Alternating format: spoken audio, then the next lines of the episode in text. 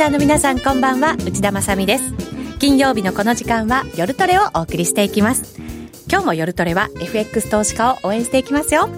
さあそれでは今日のメンバーご紹介していきましょう。まずは高野康則さんです。こんばんは。よろしくお願いします。そしてドーディーです。よろしくお願いします。ゆきなちゃんです。よろしくお願いします。よろしくお願いいたします。本当にめっきり涼しくなって、うん、秋っていう感じになってきましたけど今年なんか秋もちょっと短めみたいですよね。なんか秋通り越して、はい、冬っていう説もねそうなんですよね。なんか今日、本当に一気に涼しくなってそうなんですよ。またちょっとここしばらくは雨も多いんじゃないかっていう予報なので、皆さん風邪ひかないように気をつけてください。高野さん風邪なんかひいてませんか？大丈夫ですか？さうん大丈夫です。今のところ、ねここから年末までねやっぱり相場ももちろん動くしまたなんなんとなくこう気ぜわしいというかそういうね季節にも入ってきますので皆さんも体調管理しっかりしていただきたいなと思いますがこの後のゲストコーナーでは今日は松崎よし子さんに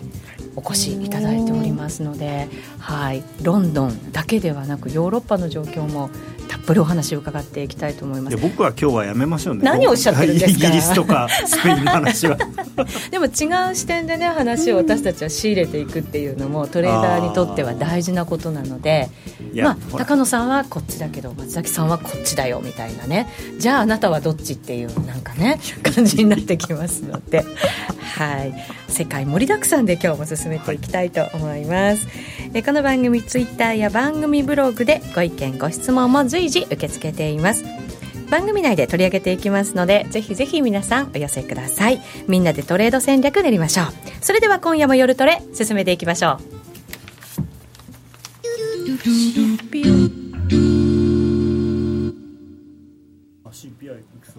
さてさて今夜も夜トレお送りしていますが今 CPU CPI, CPU って違う違う。パソコンの性能だよっていう。画面に変えましょうかなんかそれっていう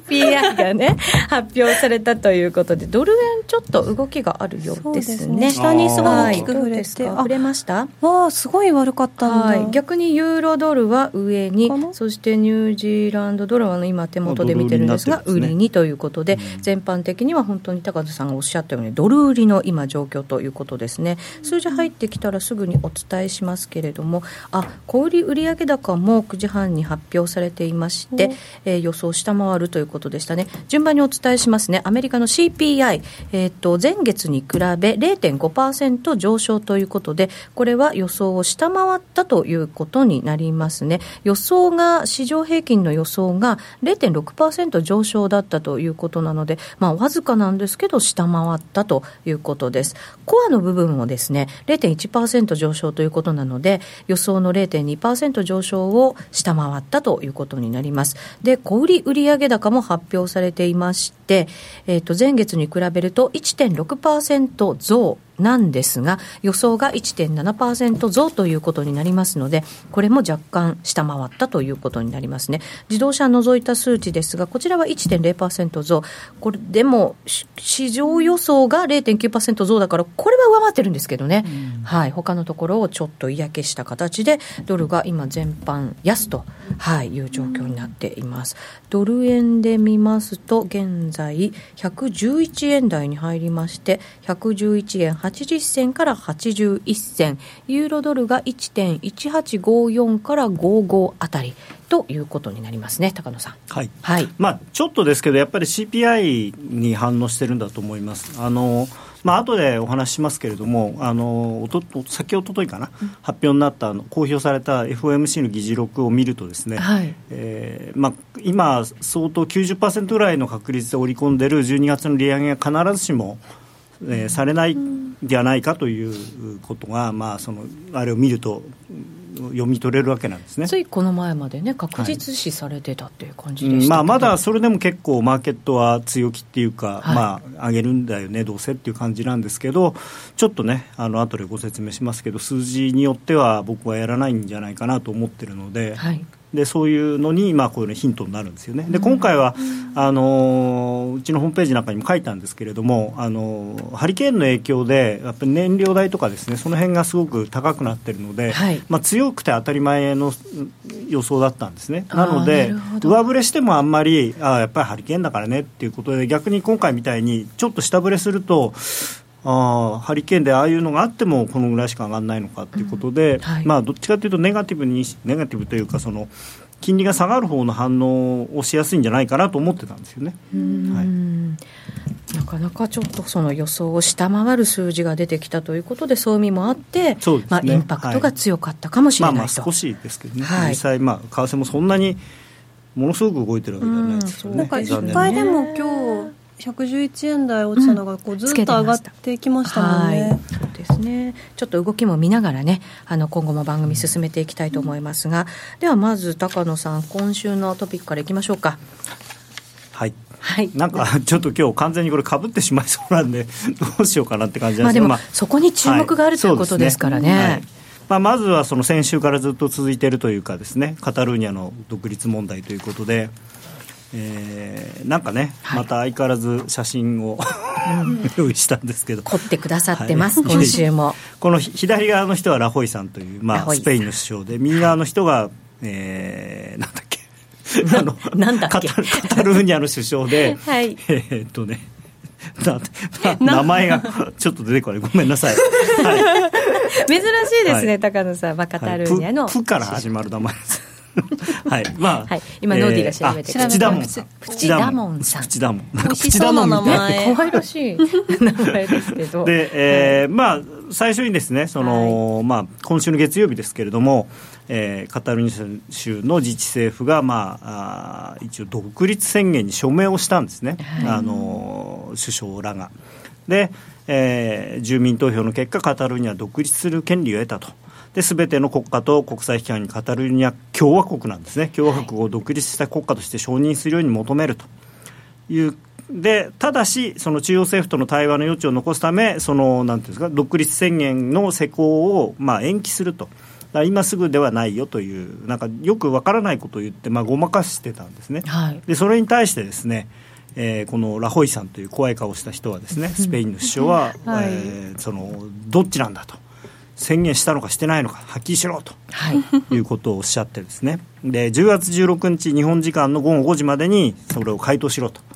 で回答の、まあ、要するに独立宣言をしたということであればその3日後の19日の東京時間の午後5時までだったらまあ、撤回をさせてあげると、はい、で撤回もしないんだったらもう自治権を剥奪すると停止するというようなことを、まあ、言っているんですね。でこれ完全に、まあ難しいのが、確かにその住民投票をやったんで、その民意としては独立ということなんでしょうけれども、ただ法律にのっとってないんですよね、そのスペインの法律に、カタルーニャの中での法律はももしかしたら乗っ取ってるのかもしれないんですけど、であの EU とかですね、その国際機関に対して、カタルーニャは自分たちはこういうはっきりした意思表示をしてるんだから、えー、スペイン政府との仲介をしろということを言ってるんですけれども。はいまあ、誰もそんなことは手を出さないですよね、その内政問題ですからね。だから、ちょっとね、あのまあ、準備不足っていうんですかね、で完全にこうなると、やっぱり法律というものをこう盾にしてるんで、どうしてもこのスペイン側って言ったらおかしいですけれども、中央政府側の方が、まあ、今、立場が強くなってしまっていて、もうマーケットの方では、あのほぼ、まあ、このカタルーニャが独立するというのは、まあ、ありえないだろうということで、まあ、だからユーロ買いの材料にはなってるんですけど、ね、そうですね。コメントにもいただいて EU と話し合うとか言ってませんでしたか？その時ユーロ上がりましたよね？というコメントをいただきました。それに関してということでしょうかね。はい、はい、まああの結局 EU の方としてもですね自分たちもあのこの間もお話ししましたようにあのフランスとかオランダとか、えーまあ、イギリスもそうですしいろんなところでその内部のその独立したいって言ってる地域があるのでこれ一つ認めてしまうと、もうあっちじゃあうちもうちもうちもってなる可能性があるんですよね。うん、でまあ民族問題っていうんですかね、まあ、これあの国によってはその宗教とかも絡んできちゃうんですごく面倒くさい話になるので、まあ、なるべくこういうのはこう抑えておきたいっていうのが多分どこの政府も思ってることだと思うんですよね。もっとだからちゃんとカタルーニャも時間をかけてなんかこうやまあででも現状でもかなりその自治の権利を持ってるのであのーまあ、その辺はそのまあ我々なかなかそれ分からないですけどね当事者の気持ちは、そうですね、はい、だからちょっとまあ今回はやり方がまあスペイン側もあまり良かったと思わないですけどねああいうこうなんか暴力というかを使って抑え込もうとしたのは、あんまり印象は良くないですよね。だからそれをもっとうまくカタルーニャの側が、そのスペインのすごくその強圧的な態度っていうんですかそれをこううまく利用してその国際社会に対して訴えればよかったんですけど、根回しもいろいろしながら、その辺がねあのこの淵田門さんがねかわいそうなんですよ。あの中央政府からはそうやって脅かされてるしあと自分のバックにいるというかそのカタルニア州内の強硬派っていうんですかね、その人たちはもうなんもう投票終わってあの90%が賛成だったんだからもう独立だと。早く独立しろと。首相は何やってんだって言ってすごい怒ってるわけですよ。ただ、ね、そうでもじゃあどうやってその独立ってじゃあバリケード築いてその 戦争でも独立戦争でもするんですかっていう話じゃないですか。だからねすごくあのまあかわいそうな立場ですね。本当そうです、ね、まあ、ただその為替的に言うと、はい、あのまあ一段落というか。まあ、とりあえずあの現実的には難しいだろうっていう話ですよね。うそうするとやっぱりユーロ買いの方向で、まあ、要するにあの売りがなくなったっていう意味では買いですね。まあ、その件だけに関すればってことですけどね、ねはいはい、なるほど、まあ、ちょっと上値の抑えてた状況が少しだけクリアになった、ね、ということになるのかもしれませんね。まあ、これがやっぱ一番よくないパターンはこれがこう連鎖的にいろんなところで実際に独立するかどうかは別にして独立運動みたいのがすごくこうなんていうんですかね盛んになってしまってその内政問題があっちこっちやってそうするとその例えばブレグジットの問題とかをやってる場合じゃなくなってしまうのでその辺がやっぱり一番怖かったんだと思いますけれどもね。コメントにもいただきました。EU がいろいろ口出しできないよクリミアだってあるんだし、えー、民族自決っていうのかな？認めるならクリミアの独立も認めなきゃいけないんじゃないかっていう、まあ、難しいですよね。本当にね、そういう問題、ね、クリミアもね、難しいです。ね、住民が本当は本当はどっち向いてるのかっていうのもよく分かんないですからね。はい。うん、そうですね、うんプラスブリグジット問題ももちろんあるわけですよね、はい、まあ、これは昨日の話ですけれどもね、はい、あの EU 側のブレグジットの担当の,、まあその主任交渉官という、はい、フランスの人なんですけれども、バルニエさんという人が。そういう発音なんですか？よくわかんない。で、まあ、この人はまたね、お騒がせなんですよ。最初に現在交渉は行き詰まっている。って言ってバーンってポンド売られて、はい、その後今度はあのニューヨーク時間に入ったらイギリスに対してその2年間のあのアクセス権限とそれから移行期間を設ける提案をするとかって言ってそれでまたバーッと買い戻されたりして、まあ、結局今あの交渉は確かに行き詰まってますし、イギリス側も、あのなんていうんですかね、あのこれっていうのがない出てきてないので、まあ、だから今後、ですねこういうニュースでやっぱりポンドは結構乱高下することが多いと思うんですね。ものすごいこの時振らされましたうん、だからもう多分ね、100ポイント単位でこういうので上がったり下がったりって、こうニュースで。あのあるので、はい、すごくあのポジション持ってる場合は本当に気をつけてやった方がいいこういう時ってどうするべきなんですか？ポンドってこうやっぱり動き例えばサポート切ったら、ついていった方がいいみたいなのが普段のただこうこういうニュースでっていうのは、はい、結局ストップロスついたらそれで終わりみたいなのが多いんで、でこの時こういうふうになんていうのかなはしご外されるっていうか結果的には、ね、さっきダメだって言ってたじゃんみたいな、何今度はイギリスに譲歩するようなこと言ってるし、みたいな。だからあんまりしあのトレンドになるっていうよりは本当にそのニュースに反応してバーンと動いてまた違うニュースが出るとバーンと反応してっていう感じなんで、まあちょっと僕はあんまりやりたくない。何が出るかによってこうもうなんか玉手箱状態になのでまあまあストップ置いといてついちゃったらまあしょうがないと。はいいう感じですね、はい、もう一つあのアメリカのその FOMC の議事録も発表されましたけど、はいね、これはどうなんですか？材料視されましたか？されましたね。されましたか？はい、でまあ今日の結局消費者物価指数が非常に注目されてたっていう理由もここから来てるんですけれども、はい、その議事録を見るとですねやっぱり FOMC のそのメンバーの間であの非常に意見が割れてるというのがよく分かったんですね、これねすごく矛盾する言葉がいろいろ出ていて、はいまあ、多くの参加者は年内にもう一度利上げすることが適切となるだろうというふうに考えているというのはまあいいんですけれども、その後でその多くの参加者は労働需給の逼迫と潜在成長率を上回る成長が続くことによってインフレ率が上昇すると引き続き確信していると言ってるんですけどで逆に多くの参加者が足元のインフレ率鈍化は一時的な要因だけではないと懸念し、インフレ率回復が見込まれるタイミングまで我慢強く金融緩和を、えー、継続すべきと考えるって、その2番目と3番目で言う言ってることが違うんですよ。どっちって感じですね、えー、結構よくあることだったりもするんですけどね。ねただ、やっぱりこの最後のですねあのインフレ率回復が見込まれるタイミングまで我慢強く金融緩和を継続すべきっていう言葉がやっぱり僕はすごく重要だと思っていて。はいでということは、やはりその今後、物価指標を見ていかなきゃいけない、それともう一つ、そのまあ、これがですね FOMC のまあ勢力図ということで、あのまあ、これは私がカウントしたんではなくてですね某アメリカの銀行のアナリストの方がですねいろいろこうちゃんとこう端から端まで読んだ結果、えー、今の FOMC のメンバーの中で、えーと高派はい、高派派と派。このままだったら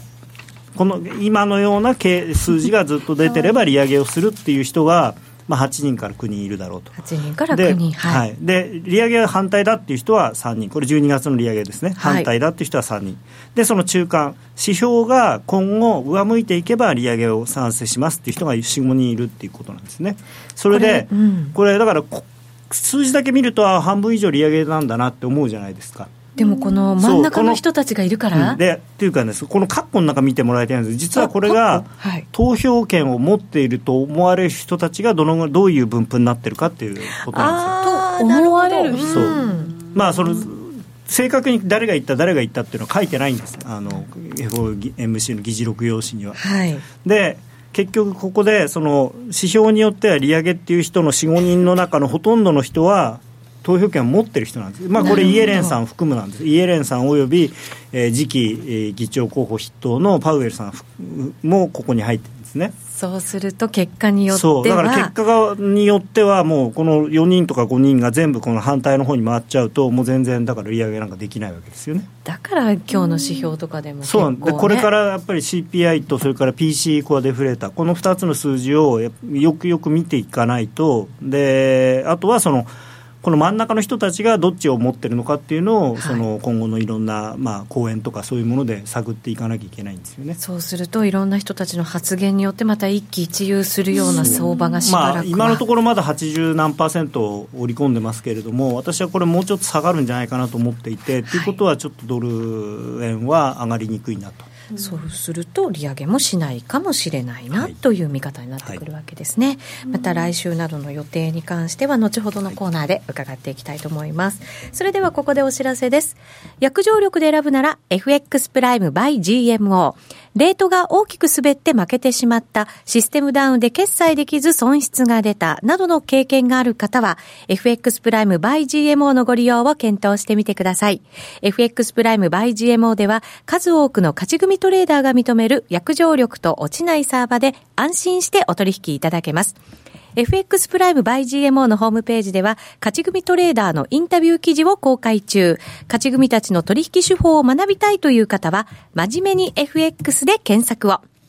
株式会社 FX プライムバイ GMO は関東財務局長金賞第259号の金融商品取引業者です。当社で取り扱う商品は価格の変動などにより投資額以上の損失が発生することがあります。取引開始にあたっては契約締結前交付書面を熟読ご理解いただいた上でご自身の判断にてお願いいたします。詳しくは契約締結前交付書面などお読みください。気になるレースが今すぐ聞ける。ラジオ日経のレース実況をナビダイヤルでお届けします。開催日のレースはライブで3ヶ月前までのレースは録音でいつでも聞けます。電話番号は0570-008460 0570-008460 0570を走ろうと覚えてください。情報量無料かかるのは通話料のみ。ガイダンスに従ってご利用ください。あの名実況をもう一度。永久保存版実況 CD 白川二郎実況名勝負セレクションただいま好評発売中。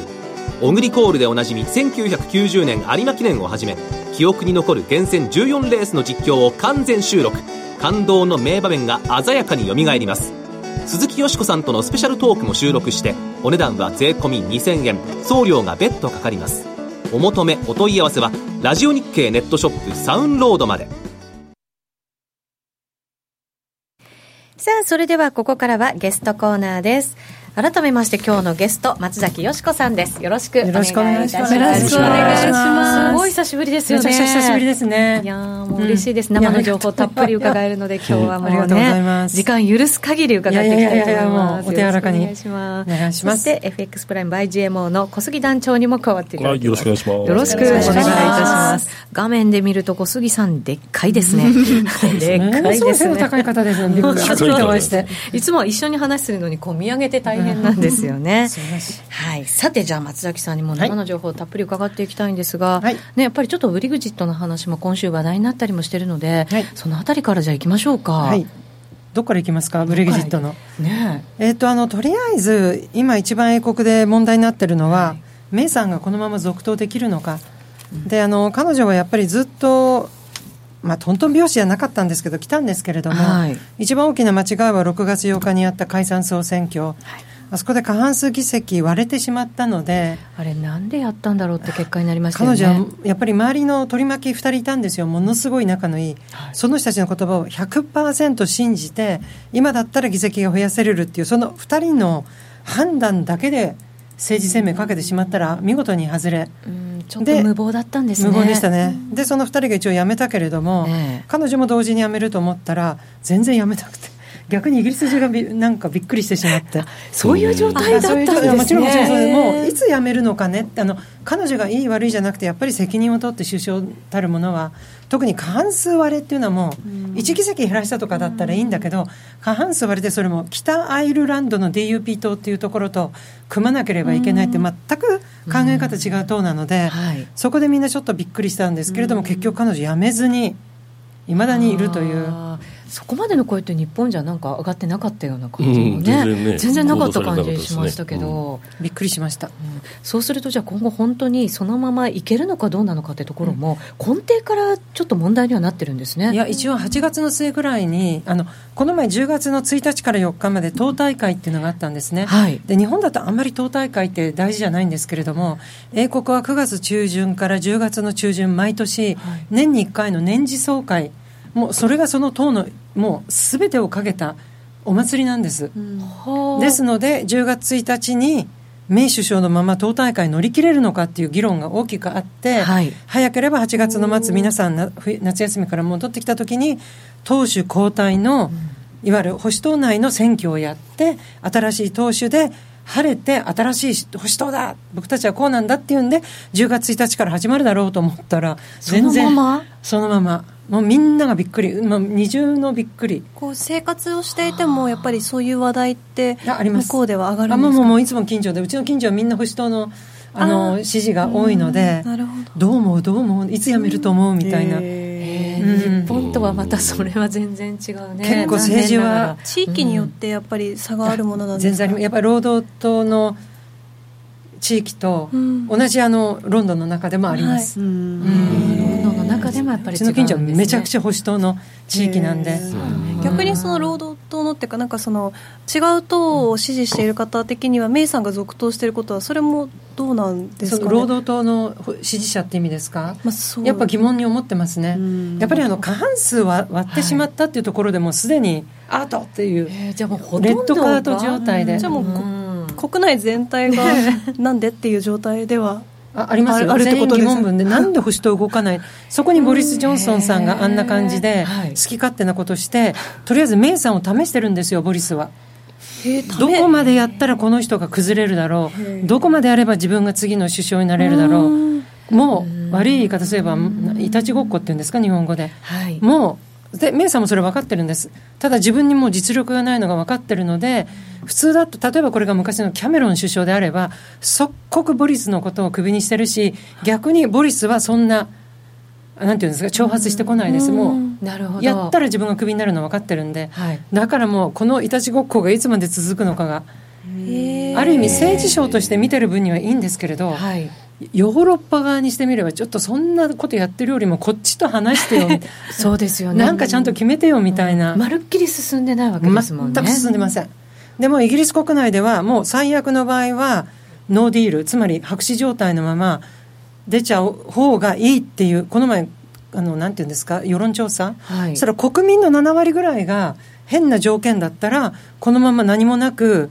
出ちゃった方がいいっていうのを、私それ見て逆にすごいびっくりして。出ちゃった方がいいってことはその EU から出ちゃった方がいい EU から出るんですけれどもそれこそ貿易交渉もない、はい、もうそのまま WTO に行く野菜の関税が59%に上がる。車なんか全然輸出できない。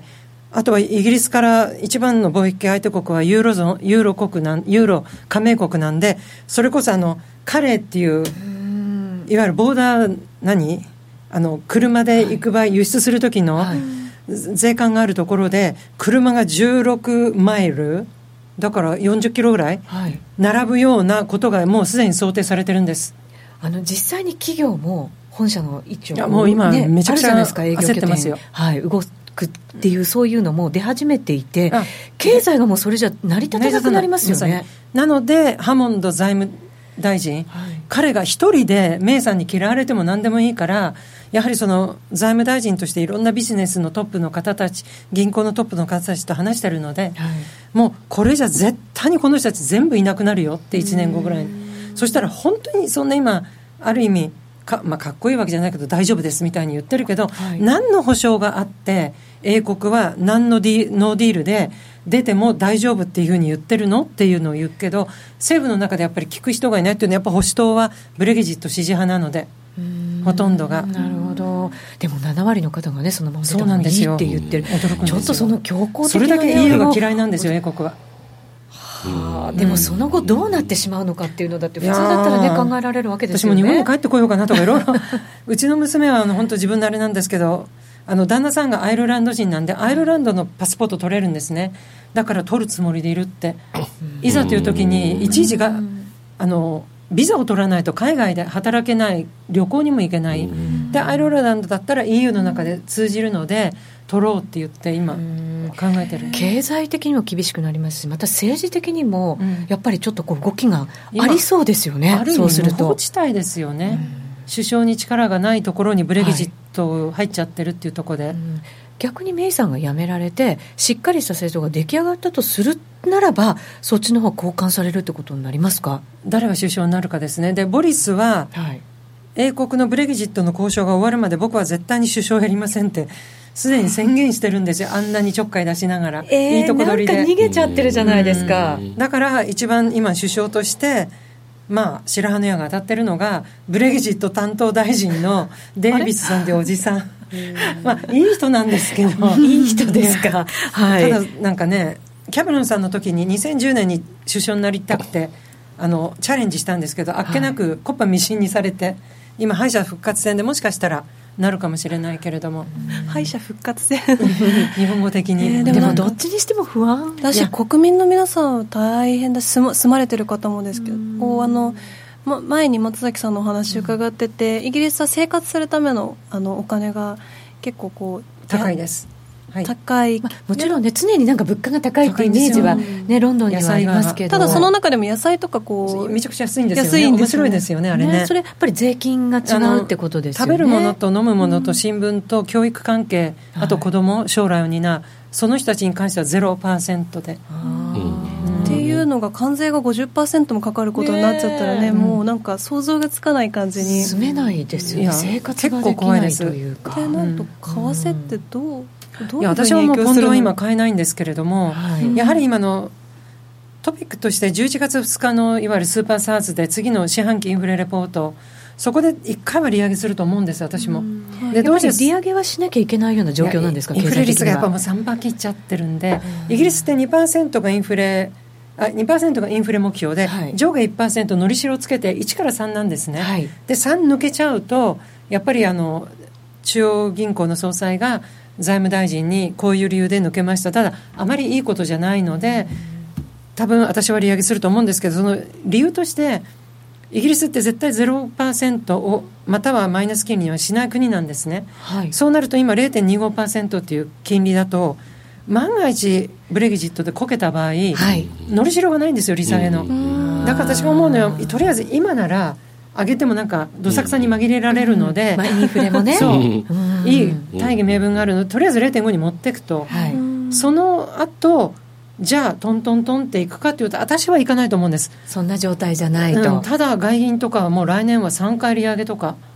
いうレポートも出てるみたいなので、ね、それはちょっと私も読めてないのでどういう理由でそのインフレだけを言ってるんだったらスタグフレーション、はい、1991年私も経験してびっくりしたんですけれども景気が悪い中で物価がすごく上がってしまう物に値段がついてないんです。毎日っていうか1時間後にまた違う値段になっちゃうんで。ええー、そうですイギリスでもそんな時代があったんですありました。物 イギリス人の子供が学校行かずに物乞い駅のところでお金をこうやって。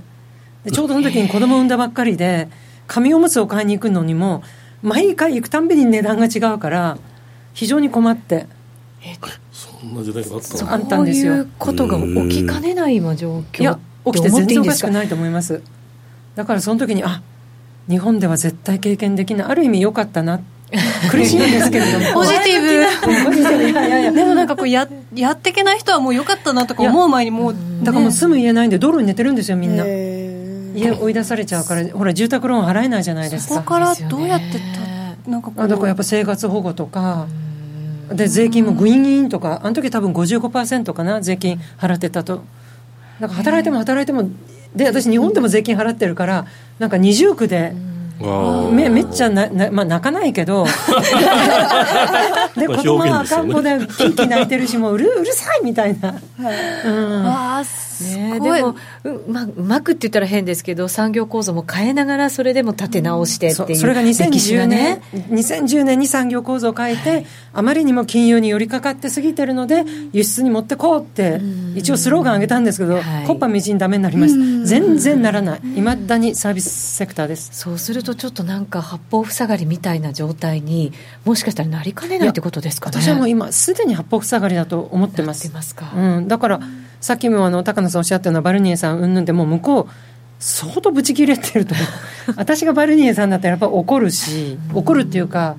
もう時間の無駄なので、ね、しっかりしてくださいっていう、うん、あなたたちが選んだんですよねっていう、うん、ね。で10月の19、20日でサミットやるんですね。あの首脳、はい、そこで全部シャンシャンと手切れ金はいくらです？これはこうです。アイルランドの国境はこうですっていうのを発表する予定だったんですよ、はい一つも決まってないので今はとりあえずクリスマスまでに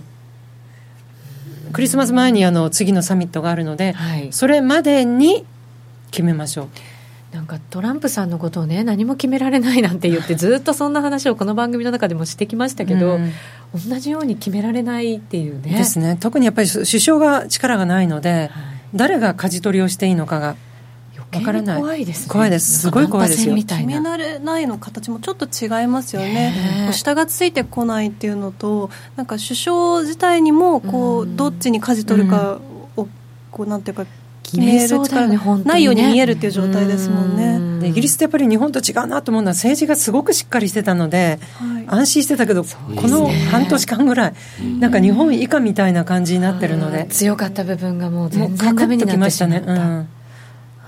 ねそう。じゃあちょっと政治の部分を見ながらじゃないと本当にポンドに投資していくって怖いですね、うん、だから IMM のポジションが大きくショートたまった時はね、お遊びでロングにできる会議でできるけど、はい、逆にイギリスに住んでるとどうしてもポンド買いですよねっていうのはおすすめできない。だからあの11月2日のそのスーパーサーズデーの時に、はい、一番自分で気になるのは、やはりカーニーさんの記者会見ありますよね、はい、もちろん四半期インフレレポートの内容も非常に大事なんですけれども、その時に利上げが今後連続的に続くのかどうなのか、その見解は非常に大事だと、私は続かないと思ってるけど、はい、もしかしたら私の知らない何かをご存知の可能性十分にあるので、もしそれで続くってなったら、ポンド爆発的に変わりますよ、まず、1回は。そこでまたブレグジットで。コロコロってもしなるのか本当にボラティリティの大きい。なんかビットコイン的になってくるかもしれないですね、この二人はポンドがね好きなんですか？ユキナがまたポンドには触れないってなっちゃう時期が。何度もあの痛い目にあって。いやこれ合いますわ いや本当に。これはなんかこうポンドポジション持ってっていう感じで、はい、気をつけても痛い目に遭う感じします。てかもう持つことが気をつけてないのではないかという状態になっちゃってるので、こうなんかポンドはちょっと手出せないなっていう中で、松崎さんのほかにおすすめの通貨なんかがあれば伺いたいな、ヨーロッパもね見てらっしゃるから。ユーロポンドはやってます。あユーロ買いですもんね。もちろん。わからないのでもちろんユーロ買いの方ではやってます。ユーロポンドはそっかじゃあユーロポンドは逆にユーロ買いでだいなんかこう安心って言ったら変ですけどあまり大きく、とりあえず ECB の政策も売りの政策では今ないので、あと PMI の緩和はなんとなく少しずつ、そうですね。やっぱりこう引き締めまでいかないですけど、そっちの方向でっていうような方向が決まってきた感じはありますよね。でそれ以外の材料ってやっぱりその PMI っていうんで購買担当者指数すごい強いですし、強い。そのあたりはちょポンドと比較して買い安心が今は経済やっぱり良くなってるんですかね昔はあまりにもひどかったんでただ失業率は全然まだちょっと難しいからその部分ですね歴史的にもちょっと高い地域ではありますけどね、ずっと2桁で今やっと1桁 9. 何パーセントになったけれど、はい、諸外国の 4. 点何パーセントとか 3. 点何パーセント5%と比べるとまだまだ改善の余地があるとは思います。そうですね、その辺はやっぱりまあ注目はしつつですけど、ね、ちょっと安心感はじゃあ出てきたわけですね。ともイギリスよりはあるんじゃないかな。比べるとね。なるほど、そうなんかユーロポあごめんなさい。ユーロポンドってちょっとこう。なんだろう馴染みが日本人的に、ね、日本人的にとか日本にいる人的には薄いんじゃないかなって思うので、うん、でユーロもポンドもどっちもこうヨーロッパじゃんみたいな感じでやっぱり難しいかなと思ってたんですけど。なんかいつも言ってるんですけどもちろんあの日本人だから円をやるのは分かるんですよ、はい、じゃあイギリス人全員がポンドやってるかって全然そんなことなくてイギリスのメインはやっぱりユーロドルなんですね。でそうなんです、ね、そうです。一番取引高多いのは。で思うのはこれも何度も言ってるんですけど同じ労力同じ努力を同じ時間を使って取引するのに、はい、例えばポンドを買いたい売りたいって言った時の相手通貨にわざわざ円をもちろん円を選んでいい時期ってあると思うんですね、はいただそれじゃない時っていうのは買い通貨と売り通貨選べるのって為替だけなんですよ。株っていうのは買い、ま、買うだけ。債券も買うだけとか売るだけ。為替っていうのは一つを買ったら一つを売らなきゃいけないっていう選択があるので、ね、そこはやっぱり効率よくやるのが一番もちろんあのユーロポンドっていうのは非常に難しいのは分かるんですけどでも地域もやっぱり近いから比べやすいっていうのもあるんでしょうね、うん、きっとね。私が例えば王子とかはやらないですし、うん、寝てる間になんか全部終わってる。し あとは実際に自分の目で見てない国の通貨はやらないんで、それもしっかり自分でだからニュージーランドもやってませんし。うん。ただやっぱりヨーロッパもまだ政治的にはなんとなく 爆弾まではいかないんでしょうけど火種がちょっとくすぶってるかなっていうのありますよね、ね、やっぱまずドイツがあの AFD っていうんですか？右翼が1949年以来初めての議席を取って、はいであのやっぱりメルケルさん頭いいなと思ったのは、はい、ショーベルさんいわゆる元の財務大臣をスピーカー議長だから議長がある程度変な発言があったら抑えられるって、はい、あれはものすごい頭のいい人事っていうんですかね、さすがなんですね私はさすがだなと思いました、ただその分やっぱりあの財務大臣をあの FDP という党から出さなければいけない。一応あの候補者も4人いるんですけれども、ね。うん、これもとりあえず表を作ったんですけどな名前忘れましたけど素晴らしい政治家が1人いるんですよ。そうなんだから多分そのおじさんがなるんだ60あ50歳かな？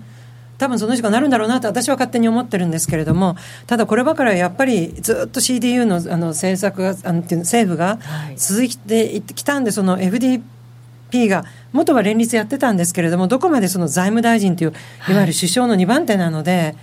やっていけるのかなっていうのはお手並み拝見ですね。うん、そこがやっぱりねしっかりしてないとなかなかやっぱり難しくなってきますよね、うん、イギリスもやっぱり財務大臣がしっかりしてないんで、えー、はい、申し訳ないんですけれども。それもいい人なんだけどっていうところなんで、うん、そこがまたねなんか残念なところですよね、はい、うんか。でもヨーロッパの場合はでも経済はまあ良くなってきてあとはちょっと政治の方に注目しておけばなんとなく流れは分かりやすいってことになりますかね。カタランとかあの辺あとはまあ今週末のオーストリアの総選挙、はい、どうなんですか？いや一番やっぱりあそこもまたあの右翼みたいなことところが勝つ可能性もある、はい、あとはやっぱりブレギジットでちょっと力を得てしまってハンガリーとポーランドが今毎月党首が党首とか上の2人がミニサミットみたいなのやってまして別にあの EU から出るわけじゃないとは言ってるんですけれども、はい、なんとなくあんまりいい、やっぱりあのハンガリーってものすごく難民の問題で、ドイツのことを叩いてるので、何、はい、かあった時には、そこの2つが一緒になって戦おうみたいな。あとはエストニアは、そのバルトのエストニアは、ブレギジットで英国が出てしまうと安全保障の部分で、ロシアと、まあ、県境というか国境なので、誰も守ってくれないなら、ある程度イギリスのことを聞いてあげてもいいんじゃないかとか、いろんな小さい不協和音は出てます。で、もっとの不協和音としては、バルニエさんは、その慰謝料の問題が片付かない限りは、次の貿易交渉に行かないって言ってるんですけれども、す、で、にデンマークとオランダは、こっそりイギリスに、貿易交渉やってもいいよって打診してきてるんですよ。えー、で特にオランダっていうのはドイツに足を向けることをしないので、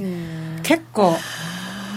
知らない波が。知らなくて、はい、それはどこを掘ったら出てくる情報なんですか？1日12時間情報を追います。いや私ほら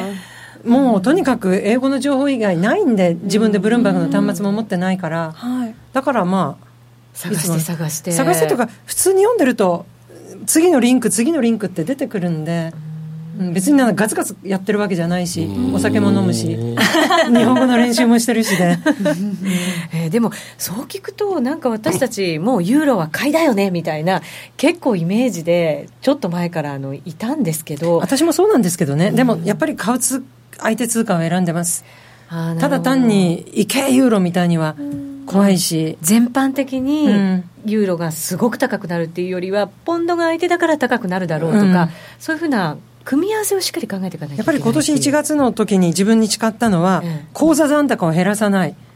下手に儲けるじゃなくて、はい、で特にあの頃はまだほらマクロンさんが当選されるかもどうかも分かんなかったので、はい、とにかく欧州はオランダ、フランス、ドイツこの選挙が全部終わらない限りは欲を出さない、うん、でブレギジとかここまで泥沼になると思わなかったので確かにそうですね、うん、とりあえず5月のフランスが終わった後イケイケどんどんで行こうと思ってったら、はい、突然イギリスが総選挙してきたんで、全く1月には考えてない展開でしたから、そこでやっぱり冷静に、これは口座減らせないわ。ここまででも政治が不安定になるってイギリスが初めてです。そうですよね、誰もまた予想もしなかったんですね。辞められた時は非常にあの不安定でした。だけどそれ以上にやっぱり相手があって相手のヨーロッパに対してのもうなんていうんですか全然こちらが準備できてない、っていうのをここまで赤裸々に見せちゃっていいのかなって非常に不安ですもん朝起きてどんなニュース出てるのか。とはいえこう引くに引ける問題でもないですもんね。言っちゃったからね。確かにね。本当にだから八方ってわけではだからいつ保守党があごめんなさい労働党がまた解散総選挙をふっかけてこないとも限らないんですよ。それがすごい怖くて、今選挙やったら労働党になっちゃうんで。なるほどね、非常に怖いです。そういう意味でもやっぱり引くに引けない、うん、ね、感じはあるんです、ね、大丈夫なのかな？自分で本当に思うんですけど。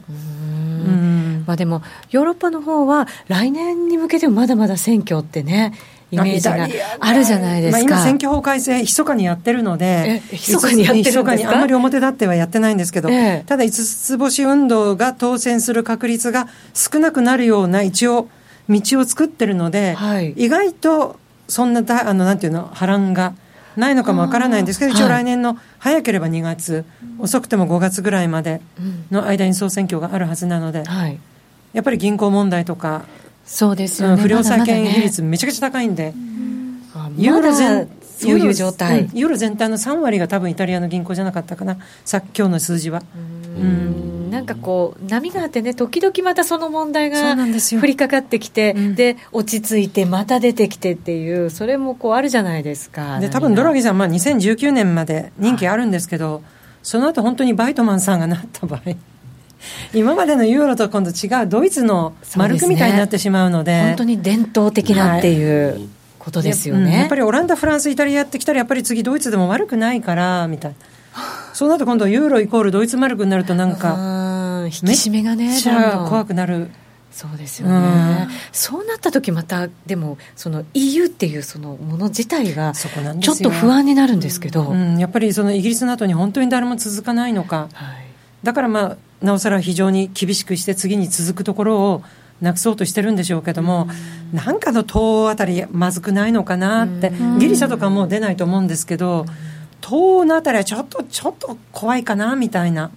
うん、すぐじゃなかったとしても結構遠い未来にその EU が崩壊するなんて話はずっとなんかね根強くあってっていうなんか、だってあのビットコインかなんかで並行通貨作るっていう中央銀行あれエストニアだったかな？あるんですか？ありました、うん、ありました。イタリアが二重通貨の選挙の前に、リラとユーロの二重建てにしたらどうだって言って、ドラギさんが冗談じゃないで、コパみじんになったんですよ、はい、つい1か月ぐらい前に、ただエストニアだったと思うけど、中銀総裁が、ユーロ以外の、まあ、ビットコインと、まあ、暗号通貨っていう言い方だったのかな。を二重建てにしてもいいんじゃないかみたいな、え、これ、抜けるってことですかみたいに、そういうことになりかねませんよね、そういう話だと。多分 ECB は絶対許さないと思うんですけど、そういう可能性があるっていうふうになったら、うん、余計イギリスに対してユーロ側も厳しく出ざるを得ない、うん、だからもう次を出さないと、体罰みたいな感じで厳しいし、見せしめみたいな感じになりかねないというか,、そうするとイギリス人はやっぱり自分たちはグレートだと思ってるので、だったら出ちゃおうみたいな。自分たちだけでやっていくよ、でまたこそこそねこう交渉するところも出てくれば。ただなんか10年後ぐらいに意外と出てよかったっていう日が来るような気するんですよ私意外とイギリスって、なんか何もなくなった時の底力歴史的にもね、うん、あるのかなって。いやあの1991年の時にもう本当日本に帰ってこようと思ってあまりにもひどくて。だけどあれだけぶわっと景気よくなったんだその後、はい、ただ、ね、うん、ただ今回やっぱり置かれてる状況が全く違うので、多分地獄の34年だと思うんですね。ただ10年っていうタームで見たら、はいやっぱり出てよかったよねって言えてるんじゃないかなとか何の根拠もないんですけれども。そうなった時に EU のね存在がまたちょっと、変わりますね。ね。でもなんか歴史的ななんか私たちはそうすると、うん、またポンドの値動きであるとか、経済の状況とかそのイギリスの政治とかっていうのを見る可能性がありますよね。ありますね、うんうん、それはしっかりなんか記憶に留めておかなきゃいけないことになるのかもしれないですね。さてさて小杉さん時間はちょっと、うまくまとめましたね、はい、そこで褒めます感動 いつもまとめてるじゃないですか。はいね。まだまだ多分、お話を聞きたいって方が多いと思うんですよ、よしこさんの。これだけ私たちの知らない情報が、うん、全部知らないよっていうようなね、情報が出てきていますよね。ありますね。ねなんでもね、まず、さんには、最近うちでセミナーをやっていただくことが。あ本当おかげさまでお話をいただきましてありがとうございます。11月も、はい、12月も。はい。ありますか。12月9日。まあももうあのホームページに出てるんですけどえっと内田さん司会進行で。あそうですか、はい、ありがとうございます。素晴らしい。まさかの。今いつの間にか。いつの間にか。りましたあ 嬉しい。なんかまだまだ聞きたおあの伺えたお話とかたくさんあったんですけど、セミナーで。聞きたい。ねはい、ロンドンと東京をオンラインでつないでつないで。そう6回っちゃうんですもんね。ロンドン朝4時です。そうそうそう。化粧が崩れたら申し訳ありません。寝起き早起きじゃないんですね。多分もう寝ないです。そんな中途半端に起きると頭が働かないんですよ。ある意味テンション高いかもしれないですね。怖いかもしれません。今日以上になんかこう鋭い話しちゃうんじゃないですかコーヒー20杯ぐらい飲んだなんかこんななりに戦闘態勢ギンギンな感じ気をつけますそんな松崎さんを拝見したくて申し込んじゃい。そうですねノーディも申し込んでください皆さんもぜひぜひ申し込んでください。ホームページから。はい。ホームページから申し込むことができます口座をお持ちの方ですかね。まあ多分申し込み多分殺到はするかなと思ってまして、はい、まあ優先的に当社お客様を当選にできればなと思ってます。はい、はい、なのでぜひぜひあの皆さんお申し込みいただきたいと思います。はい、そこでまだまだ松崎さんの話聞いてください。えー、今日はゲストに松崎よしこさんにお越しいただきました。ありがとうございました。ありがとうございました。はい、団長まだ出ますね。はいいやもう松崎さんと一緒にそうですかじゃあ一応ありがとうございました では一旦 CM ですグローバルヘルスカフェ途上国へ赴き医療システム全体の向上を目指すグローバルヘルス。番組ではマスターの明石医師とカフェの常連客が国際医療協力を取り巻く技術革新や経済の動きなどの新しい潮流について語り合います。放送は毎月第3火曜日午後5時30分から。どうぞお楽しみに。ラジオ日経のレースアナウンサー養成講座では第32期11月生を募集中。一瞬の攻防を音声で伝える。競馬実況のノウハウはどのスポーツ実況にも活かせる。ラジオ日経だからこそ学べるスキル。アナウンサー番組キャスターを目指す方。またレースの知識を深めたい。好きな分野で話し方を学びたい方もぜひご参加ください。お申し込みお問い合わせはレースアナウンサー講座をインターネットで検索。ホームページからどうぞ。夜トレ、高野康則の今夜はどっち？このコーナーは真面目に FX、FX プライム by GMO の提供でお送りします。ここからも FX 取引を真面目に、そしてもっと楽しむためのコーナーです。高野さん、再び登場でございます。よろしくお願いいたします。さて、来週行きましょうか。来週、はい。はい。来週はどんな予定でしょうか？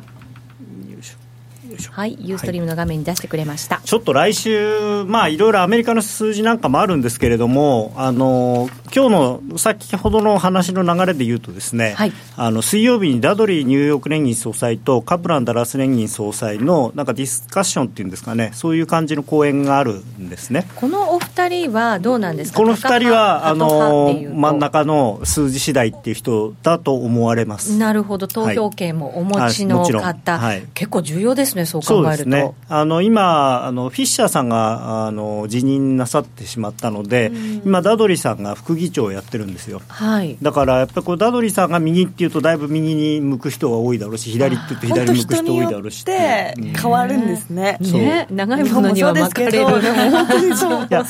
ともとね、ダドリーさんっていうのは、あの影の FOMC の支配者というか、そうなんですニューヨーク連銀の総裁っていうのは特別な地位なんですね、やっぱり。あの確かにその日本で東京都の知事がどれだけ偉いのか知らないですけど、あの他の連銀の総裁と違って、あのダドリーさんっていうか、ニューヨーク連銀の総裁っていうのは常に投票権があって、まあ、一応、序列ナンバー3なんですけど、総裁副総、はい、あと議長、副議長の次がニューヨーク連銀総裁なんですけど、議長、副議長ってあの任命されて変わったりするじゃないですか、はい、でもニューヨーク連銀の総裁は任期までずっと、普通は自分から辞めるって言わない限り辞めないですから、十、はい、何年とかあるんで、長いんですね、あのアメリカの連銀のあれはすごい長いんですよ。そうなんですね。でやっぱりニューヨーク連銀の総裁っていうのは、まあ、いいつもこう、まあ、尊敬されるべき人なので。存在感があるんですね。はい。だからまあ結構この辺りは大きいかなと、あと18日がちょっと嫌な、同じ18、いや、中国共産党の党大会が始まるんですね。で何か懸念が。っていうのはその、まあ、今、中国がもともと後ろ盾をしていたあの国とですねあまり関係がうまくいっていないというか、うん、相手側の国がですね、はい、あの中国を怒らせるようなことをいろいろしてまして。度重なるね、はい、はい、で失礼ね無礼を働いて、まあ、まずその一回も挨拶に行っていないと